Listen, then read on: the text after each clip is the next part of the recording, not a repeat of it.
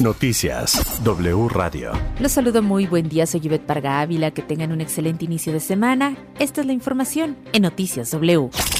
No pasó la reforma eléctrica del presidente Andrés Manuel López Obrador. Como se preveía, la oposición frenó esta iniciativa constitucional en materia eléctrica al votar en contra en una larga y ríspida sesión que se prolongó por varias horas. Se registraron 275 votos a favor, 223 en contra y cero abstenciones, con lo cual Morena y aliados no alcanzaron la mayoría calificada requerida y diciendo que la oposición eran traidores a la patria, mientras que PRI, PAN, PRD y Movimiento Ciudadano acusaron de estar moralmente derrotados y acudir al funeral de la reforma eléctrica.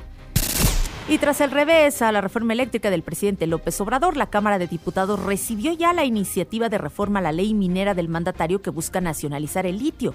Afirma que es patrimonio de la nación, por lo que su exploración, explotación y aprovechamiento se reserva para beneficio exclusivo del pueblo de México. Se prevé que este mismo lunes suba al Pleno y se debatida y votada como de urgente resolución. Morena y aliados requieren mayoría absoluta solamente. Ya lo dije en mi informe del martes, pase lo que pase y estamos blindados contra la traición, escribió en su cuenta de Twitter el presidente López Obrador en medio de la discusión en la Cámara de Diputados en referencia a la iniciativa y adelantó que hoy en su conferencia matutina dará más detalles.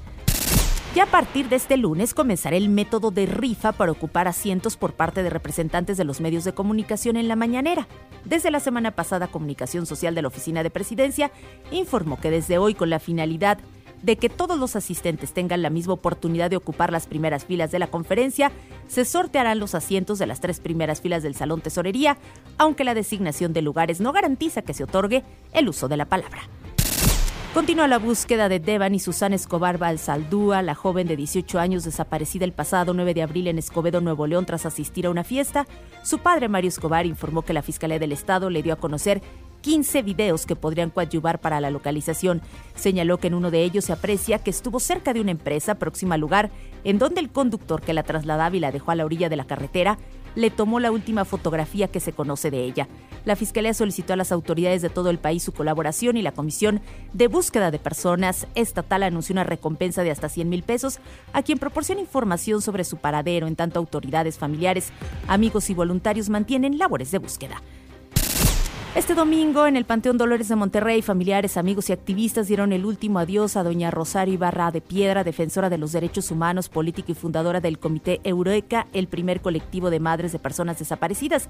Su hija Rosario Piedra Ibarra, presidenta de la Comisión Nacional de los Derechos Humanos, ofreció unas palabras de despedida y recordó la lucha social de su madre.